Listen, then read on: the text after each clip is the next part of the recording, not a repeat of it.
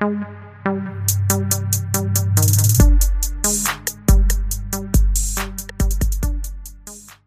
und herzlich willkommen zu einer neuen Folge vom Buchpicker Podcast. Wir wollen euch heute wieder zuletzt Gelesenes und unsere Lieblingsbücher empfehlen. Wir, ähm, das bin ich, Lutz Nagler, und heute ist bei mir Monika Egelhaff. Genau, und wir haben drei schöne Bücher für euch ähm, und noch ein paar Sidekicks vielleicht. Also ähm, drei Neuerscheinungen, ein lustiges Buch, ähm, ein und zwei eher etwas schwerere Bücher, aber das, das sehen wir dann gleich. Mit, wir wollten mit dem amüsanten Buch anfangen und das stellt euch jetzt die Moni vor. Ja, also äh, die drei Bücher ähm, haben, finde ich, drei, zwei Gemeinsamkeiten, denn sie befassen sich zum einen alle mit der deutschen Geschichte in unterschiedlichen Zeiten und zum anderen äh, sind es alles Bücher, deren Hauptpersonen tatsächlich gelebt haben, was ich eigentlich sehr spannend finde. Ich möchte vorstellen von Michael Bergmann Mammeleben. Ist gerade ganz frisch erschienen im Diogenes Verlag. Schon im Prolog äh, schreibt der Autor eigentlich, worum es geht. Das möchte ich mal nur ganz kurz vorlesen.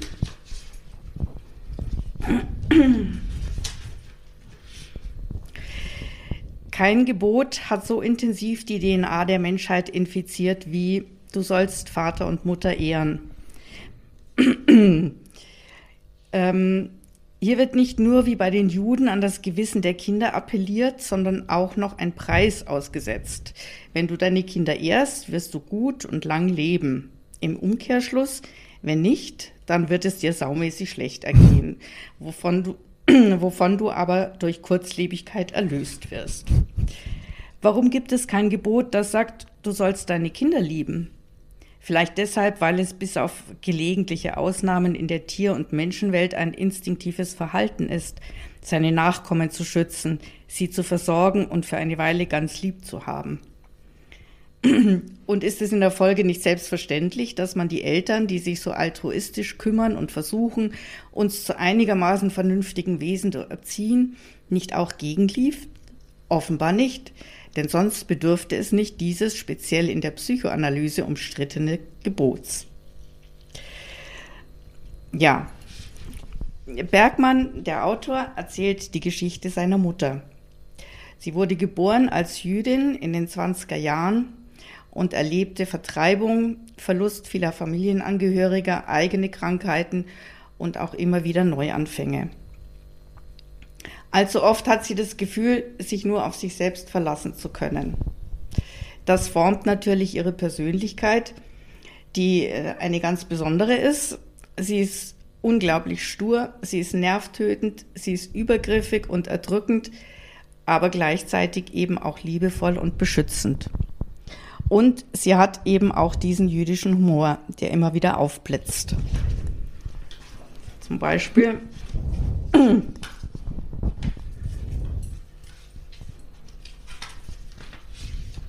sind sie zusammen beim Einkaufen. Kaum fahren wir los, kommen wieder die Sätze, die ich seit Jahren kenne. Warum hast du nicht Automatik? Jeder fährt heute Automatik. Wer schaltet denn noch? Madame Jung. Madame Jung, meine Mutter lacht hell auf. Wenn die schaltet, denke ich jedes Mal, jetzt ist der Motor hin. Sie wird wieder ernst. Wie dein Wagen aussieht. Man schämt sich ja. Machst du denn nie sauber? Fahr wenigstens einmal durch die Lavage. Ich gebe dir das Geld dafür. Diesmal bin ich glücklich, dass diese Mechanismen bei ihr noch intakt sind und verlässlich funktionieren. Und so kommen meine Standardantworten so, wie sie es erwartet, um ihre Gegenrede zu halten. Mir ist er sauber genug. Und laut ist dein Wagen, wie ein Traktor. Machst du nie Inspektion? Ich fahre regelmäßig zur Inspektion. Und was meinst du, was er sagt dort, der Garagist? Oh Madame, mache ich mich lustig, ist der Wagen neu? Du lachst. Er sagt, was, Ihr Wagen ist schon 20 Jahre alt, Madame. Unglaublich, sieht doch aus wie neu, so gepflegt. Ihr Sohn könnte sich eine Scheibe davon abschneiden. Vor dem Supermarkt sucht sie die Lücke aus, in die ich flott rückwärts einparke, was sie bewundert. Na ja, du bist ein junger Mensch, du kannst dich noch umdrehen. Wenn ich mich umdrehe, fällt mir der Kopf ab. Meine Mutter leise. Du bist übrigens auch zu dick. ihr esst viel zu fett. Sahne in die Soße. Das macht man doch heute nicht mehr. Siehst du nicht diese Sendung mit dem Ding, dieser Arzt, der große, gut aussehende, der früher Arzt war aus Ding? Naja, das muss man sehen, wenn man was erfahren will über gesunde Ernährung. Das ist meine Mutter. Sie lächelt mich an. Frisch, jung, verschmitzt. Dann ist sie unwiderstehlich. Ich spüre ihre Hand auf meinem Arm, ein leichtes Kneifen. Wir sind wieder Komplizen. Ich bin gerührt. In diesem Augenblick liebe ich sie über alles. Ja, das ist Wahnsinn. Es ist ein saukomisches Buch, wirklich. Und der tut einem ja eigentlich total leid, gell? Also, weil, genau. weil seine Mutter behandelt ihn ja wirklich unmöglich. Ja, ist, aber jetzt erzähl das mal weiter, ja. Ja, er, er erzählt eben auch äh, äh, nicht nur die Geschichte seiner Mutter, sondern eben auch ähm, diese Biografie, die auch, natürlich auch Auswirkungen auf seine eigene Erziehung und seine Persönlichkeit hat und er ihr eben nichts recht machen kann. An allem hat sie was auszusetzen und er hadert in dem ganzen Buch mit ihr und äh, mit ihrem Umgang mit ihm und tut sich sehr, sehr lange schwer, wirklich Liebe für seine Mutter zu empfinden. Und ich habe mir dann gedacht, äh, nachdem, diese, nachdem ich mir das so überlegt habe, wie ginge es mir in seiner Situation, dass man wahrscheinlich wirklich alt werden muss. Der Autor ist inzwischen auch Ende 70, um so eine Geschichte schreiben zu können mit so einem Abstand und trotzdem so eine ernste Geschichte so leicht und ironisch und reflektiert schreiben kann. Weil ich glaube, früher, ähm, wir lachen über die Geschichte, aber als Sohn, glaube ich, ist es, ähm, ist es sehr schwer, das ja. zu ertragen. Ja. Ja, wobei er ja auch schreibt, dass die sich ganz anders verhalten hat, wenn sie praktisch über ihn, ihren genau. Freundin erzählt. Da war immer der Supermann und alles ja, war ganz absolut. toll und, und, genau. und ja, das also ist ja total die, verrückt, die Frau. Die liebende Mama kam halt nur raus genau. anderen gegenüber, ja. um sie zu profilieren, was sie für einen tollen Sohn hat. Und, ähm, und das schreibt, also die, die Geschichte der Mama ist einfach unglaublich. Also man, es war wirklich kein, absolut kein schönes Leben. Also nee. ähm, aber wie sie eben damit umgeht und wie sie das halt teilweise auch einsetzt als Druckmittel, ähm, das finde ich einfach ganz, ganz grandios. Ja. Also ich habe mich auch sehr, sehr amüsiert, obwohl es eigentlich auch um ganz ernste Themen geht. Aber ja, total. Ich meine, das, das, hat ja ein total krasses Leben gehabt, ja. die Frau. Also das ist ja Wahnsinn. Also sie ist ja in einem Lager gewesen äh, nach dem ähm, ähm, im Krieg äh, als Jüdin in, in, in Frankreich und wie sie auch da rausgekommen ist, das ist auch eine irre Geschichte. Und, und dann, die erzählt, und das ist ja, wird immer wieder Thema auch, also ihm gegenüber, so, ähm, äh, ich habe dich geboren und, oder das muss ich jetzt aushalten, das, da, ja, dafür genau. muss ich das Lager überleben, so ungefähr. Also das ist unglaublich, also das, das ist wirklich witzig, aber eigentlich total erschütternd, um was es geht. Ja, ja, ja, ja. ja. Und also ich, ich, ich denke mir auch, mit so einer Mama zu leben, das hat einfach, es hat Positives und Negatives, weil sie natürlich auch eben manchmal selbstironisch sein kann. Also weil ja. sie auch, auch sich selbst gegenüber sehr hart ist, mhm. aber äh, eben auch diesen Humor trotzdem hat. Ähm, das das finde ich, das, das äh, ist so herausragend an dieser, ja, an dieser Person. Ja, ich, ich muss, ich fand eine, also ich habe mich echt totgelacht, weil das gibt ja dem, äh, also in, im, im Laufe der Handlung ähm, führt sie einen Prozess, die Familie auf Wiedergutmachung, weil ihnen ja, äh, weil sie im Krieg halt ähm, als Juden enteignet wurden. Und in dem Prozess fällt dann ähm, der schöne Satz, äh, schämen Sie sich, ich wünsche Ihnen von ganzem Herzen den Kopf voller Läuse und zu kurze Arme, um sich zu kratzen. das sind lauter so, so Stellen in dem Buch, wo man wirklich, äh, also wirklich wahnsinnig komisch. Und am Anfang hat er ja geschrieben, alles in diesem Buch ist wahr. Und was nicht ganz wahr ist, stimmt trotzdem. Ja, also genau. der hat vielleicht auch ein paar Sachen übertrieben oder lustiger dargestellt, als sie, als sie waren, aber, aber sie war so. Ja, sie war so, ja. Nein, also eine ganz große Empfehlung, weil es einfach ähm, zum einen ein Stück deutscher Geschichte beschreibt, aber eben die Art und Weise, wie es beschrieben ist, ist einfach ganz einmalig. Das Buch von Michael Bergmann, Marmeleben. Ja, und nur vielleicht noch ganz kurz erwähnt, also Michael Bergmann ist jetzt kein ganz unbekannter Autor, ähm, der hat nämlich schon mehrere Bücher über seine Familie geschrieben. Und da war aber nicht die Mutter äh, die Hauptrolle, sondern ähm, äh, das Familienunternehmen, sage ich jetzt mal. Ähm, also sehr lesenswert finde ich auch von ihm die Teilacher. Das ist sein das ist der erste Band von mehreren Bänden über seine Familie. Also Teilacher ist ein, ist ein Handelsreisender. Genau, ist ein Handelsreisender. Ja. Also sie haben äh, nach dem Krieg in Deutschland eben äh, Wäsche verkauft. Ja. Das ist auch unglaublich komisch und, und ähm, auch sehr lesenswert. Also ein ganz großer, großartiger Autor, Michael Bergmann. ja, Genau, gut. bist du dran. Jetzt bin ich dran. Okay, ich habe, ähm, ähm, wir schreiten sozusagen, wir bleiben in dieser, ähm, in der, in der Zeit der Mutter oder in der, in der Zeit, in der der das Marmele- Marmeleben anfängt, und zwar im Dritten Reich. Heute als, äh, heute nehmen wir auf am 21. Februar und das äh, jährt sich ja ähm, leider ein Jahrestag, äh, ähm, die Geschwister, und zwar der Jahrestag der, der Hinrichtung der Geschwister Scholl. Und ähm, nicht anlässlich, aber in, äh, jetzt und in diesen Tagen erscheint ähm, das Buch von Irene Diviak, Sag Alex, er soll nicht auf mich warten. Irene Diviak ist eine österreichische äh, Autorin und die hat ähm, ein Buch über die Geschwister Scholl geschrieben. Äh, In ihrem Nachwort ähm, schreibt sie, dass man ihr abgeraten hätte, dieses so ein Buch zu schreiben, weil über die Geschwister Scholl sei eigentlich schon alles gesagt und man könne der Geschichte nichts mehr hinzufügen. Ähm, das kann ich aber nicht bestätigen. Im Gegenteil, ich finde gerade, ähm, dass der Roman, der sich streng an die historischen Tatsachen hält, äh, aber, aber über die Motive spekuliert, die, die diese jungen Leute bewegt haben, ähm, Widerstand zu leisten. Das finde ich wahnsinnig wichtig und der ist super geeignet, um die Erinnerung aufrechtzuerhalten und die Geschichte letztlich auch jungen Menschen wieder nahezubringen und ähm, das Ganze vor dem Vergessen zu bewahren.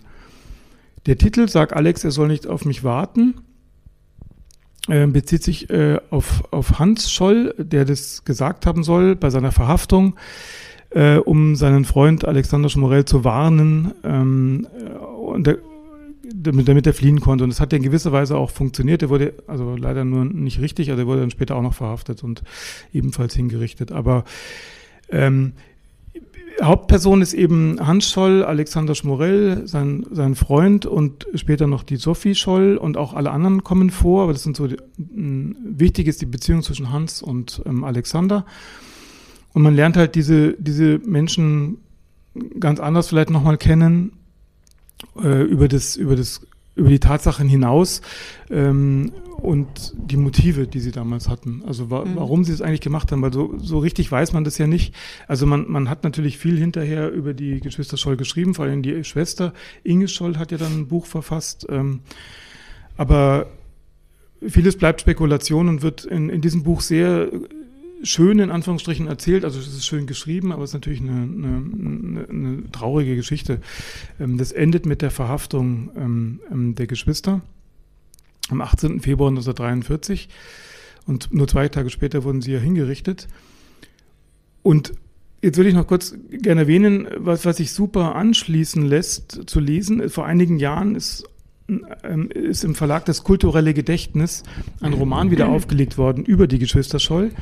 Der hieß, oder der heißt, es waren ihrer sechs und der ist von Alfred Neumann ähm, kurz nach dem Krieg geschrieben oder im, im Exil geschrieben worden und ähm, ähm, in den Anfang der 60er, glaube ich, in Deutschland erschienen. Und dieser Alfred Neumann hatte nur eine Notiz in der Zeitung gelesen über die Verurteilung und Hinrichtung der Geschwister Scholl und hat daraus eine Geschichte gemacht. Also da ist praktisch noch mehr erfunden in dieser Geschichte von dem, äh, von dem Alfred Neumann, aber sie schließt praktisch an, weil sie beginnt mit der Verhaftung und ähm, wie die dann in den, und es geht um die Verhöre. Und auch da versucht er Motive herauszufinden, so allgemeingültige Motive, warum Mhm. es nötig ist, praktisch Widerstand zu leisten.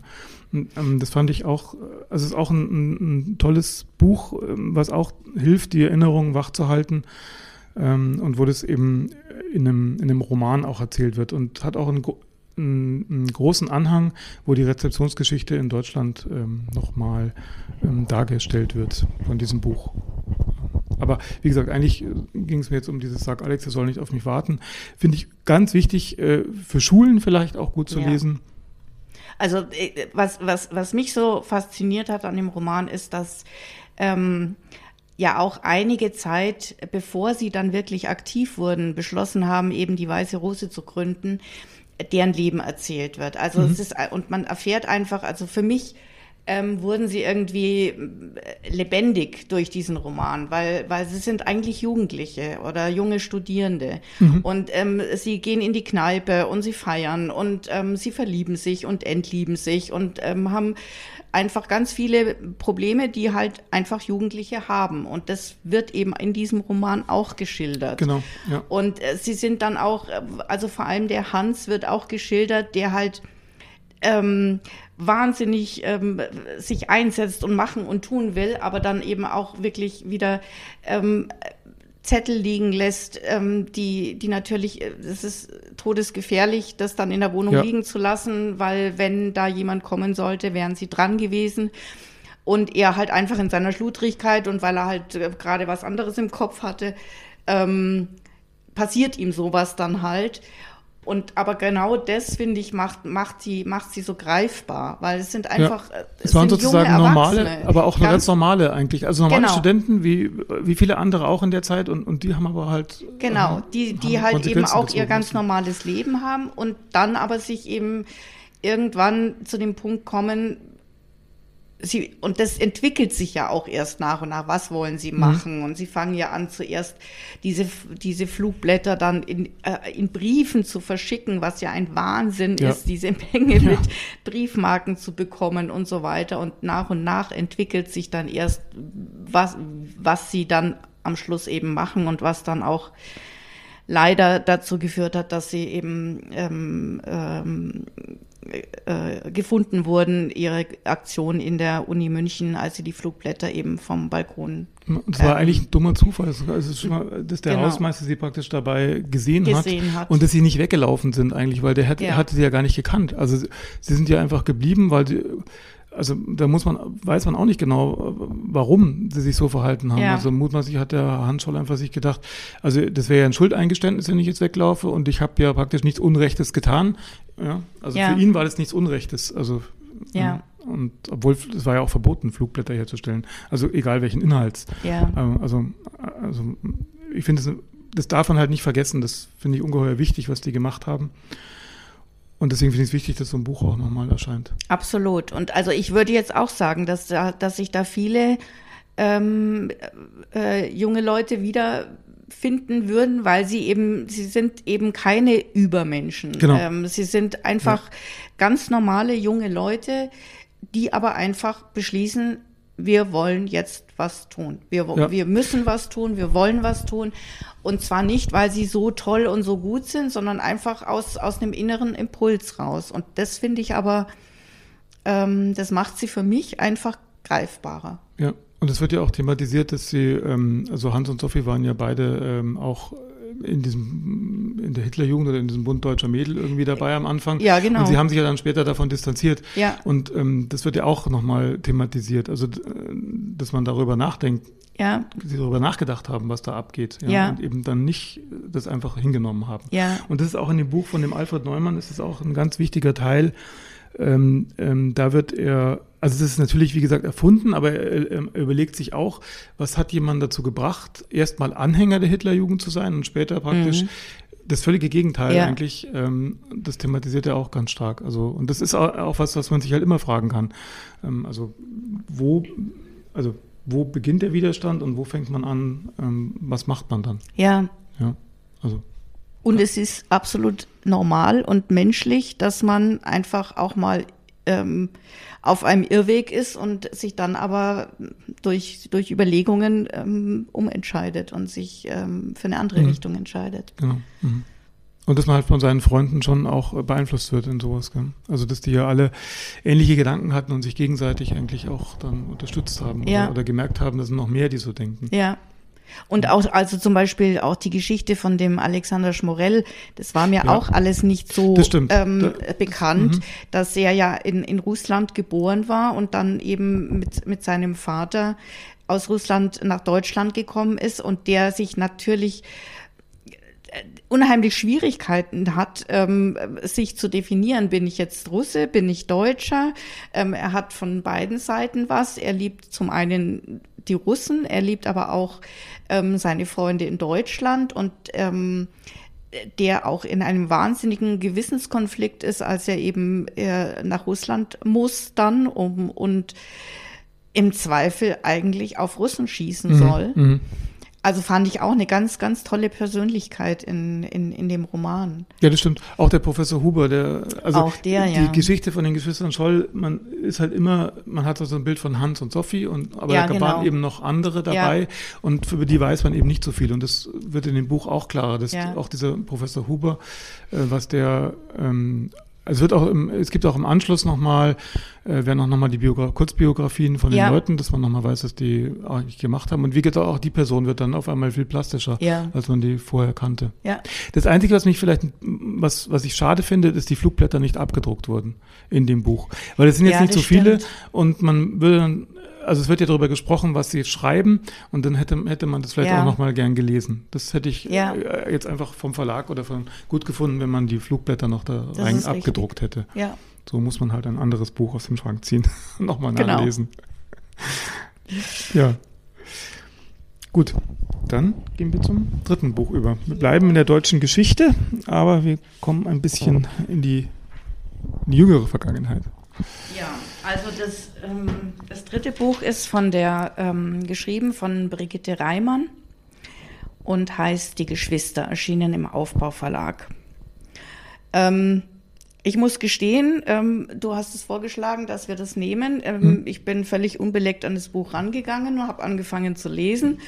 Habe mich etwas gewundert, weil ähm, Brigitte Reimann ist bereits 1933 äh, in Magdeburg geboren und der Roman ist auch zum ersten Mal ähm, schon 1963 erschienen, ähm, damals in der DDR und war auch einer der meistdiskutiertesten Romane in der DDR damals.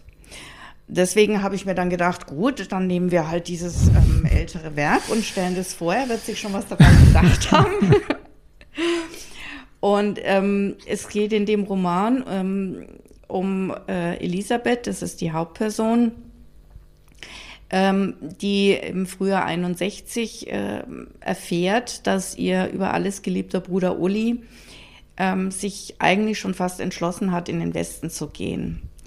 Und nachdem auch ihr erster ihr ältester Bruder schon im Westen ist und sie daraufhin ähm, eigentlich den Kontakt fast abgebrochen hat, also zumindest den, den, oder die nähere Bindung zu ihm eigentlich dadurch kaputt gegangen ist, ähm, versucht sie nun alles dran zu setzen, um eben ihren Bruder von dem Vorhaben abzubringen.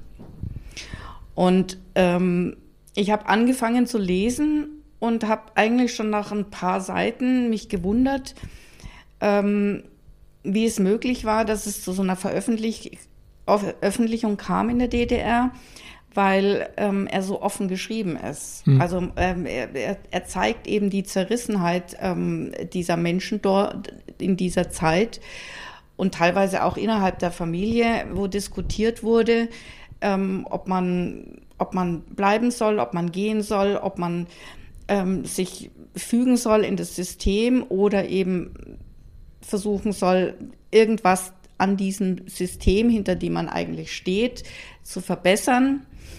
Ähm, damals war eben, es war eben, die Mauer war, war noch nicht gebaut, als dieser Roman ähm, geschrieben ist und oder na, veröffentlicht wurde er nach, nachdem die Mauer stand, aber geschrieben wurde er eben davor.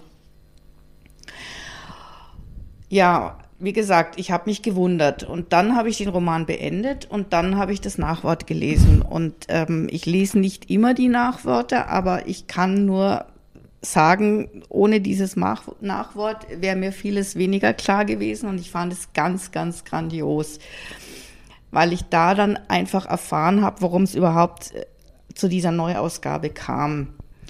Und zwar, ähm, und das finde ich eine ganz irre Geschichte, es sind, es sind eben bei Sanierungsarbeiten in dem Wohnhaus von der Bri ähm, Brigitte Reimann ähm, im Keller Originalmanuskripte aufgetaucht.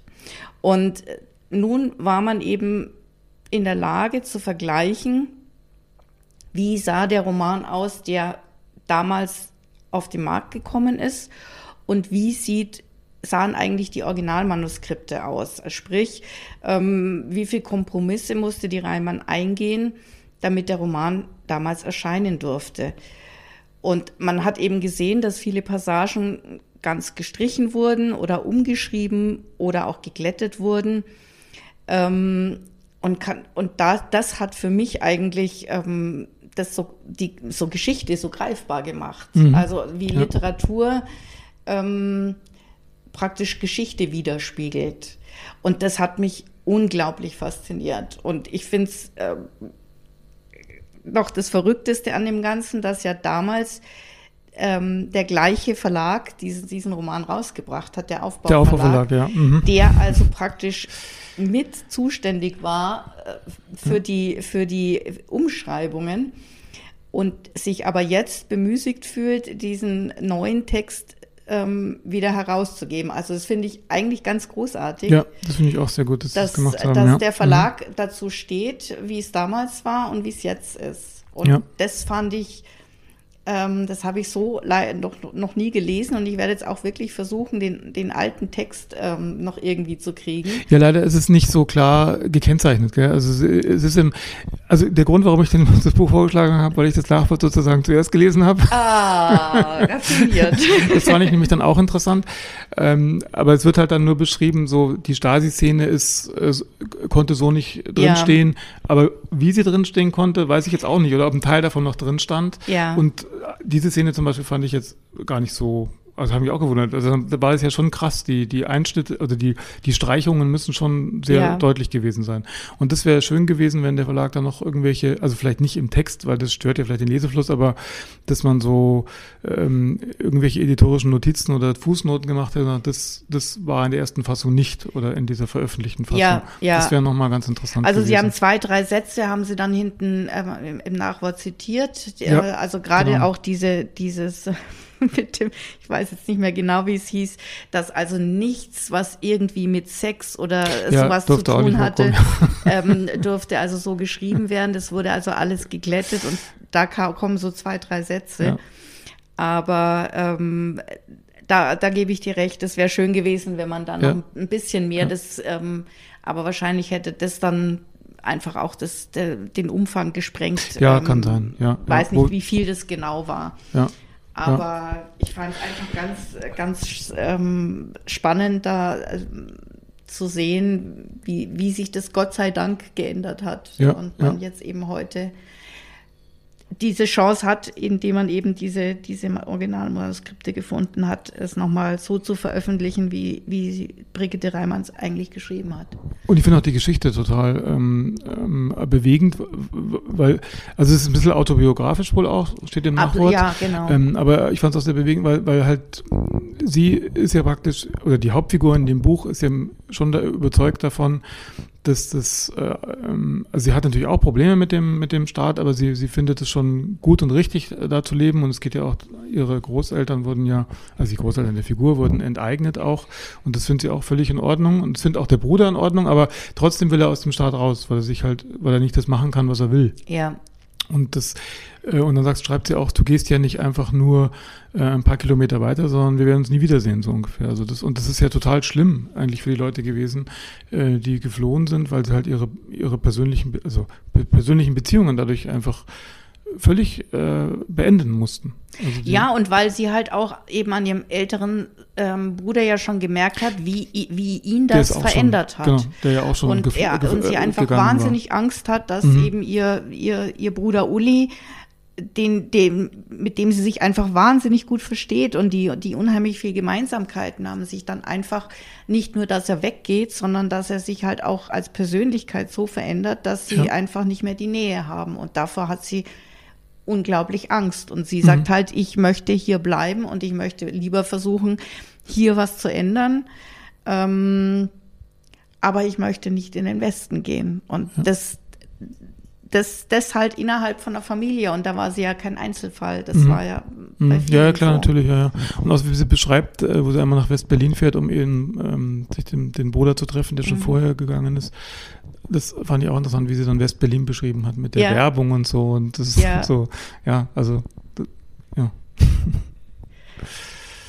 Ja, es ist, ist ein tolles Buch und es zeigt auch, ich meine, ich, ähm, ich habe zwar, ich war zwei, dreimal in der DDR zu DDR-Zeiten noch, aber ähm, man merkt einfach, dass das ähm, für uns Westler, sage ich jetzt mal, einfach viel, viel auch beschrieben wird, was wir so gar nicht kennen. Ob mhm. das irgendwelche Beschreibungen sind, wie die, ähm, wie, wie die ähm, Kneipen heißen, was, was gegessen wird, ähm, ähm, wie man arbeitet, wie man seine Freizeit verbringt. Ähm, also auch das fand ich, fand ich interessant an dem, an dem Roman. Ja, so. ja und die, die Elisabeth ist ja auch Künstlerin, arbeitet ja. aber in so einem Kombinat und genau. zeichnet, also arbeitet da mit und, und dann malt sie halt noch irgendwie erbauliche Bilder für die ähm, dieses Proletariat bei der Arbeit zeigen irgendwie, ne? so ungefähr. Und das soll, das, war ja auch äh, gewollt vom, das war, von, genau, vom genau, Staat. Genau. Dass, also das ist ja auch die Künstler in die Nähe der Arbeiter und ja. die Arbeiter praktisch künstlerisch ja. werden. So. Hat vielleicht insofern gefruchtet, ähm, als dass dann die, die Bauarbeiter, die die, ja, genau. die, die Manuskripte gefunden haben, erkannt haben, was das für Manuskripte ja, sind. Ja, also dass ihnen der Name äh, was gesagt dass hat. Dass der Name was gesagt hat, dass sie nicht einfach weggeworfen wurden. Ja. Das ist so schön. Gut, dann haben wir, ähm, eigentlich haben wir jetzt fünf Bücher ähm, äh, vorgestellt, also ähm, und wir hoffen, es war jetzt für jeden was dabei. Ähm, vielleicht sagen wir noch mal kurz die drei Bücher, die wir besprochen haben. Das war einmal. Also das erste war der Michael Bergmann Marmeleben im Diogenes Verlag. Und dann haben wir Irene Diviak, Sag Alex, er soll nicht auf mich warten. Das ist bei C. Bertelsmann erschienen. Und als drittes von Brigitte Reimann, Die Geschwister, erschienen im Aufbauverlag. Genau, die dürft ihr jetzt alle lesen, bis wir uns dann in ein paar Wochen wieder hören. Dankeschön. Sie können die heutigen Empfehlungen und viele weitere in der Buchpicker-App nachlesen und finden dort auch viele weitere Empfehlungen qualifizierter Buchhändlerinnen. Die App steht kostenlos für Sie zum Download bereit bei Apple und Android in den entsprechenden Stores. Mehr Infos zur Buchpicker-App finden Sie auch auf unserer Internetseite buchpicker.de und bei Instagram.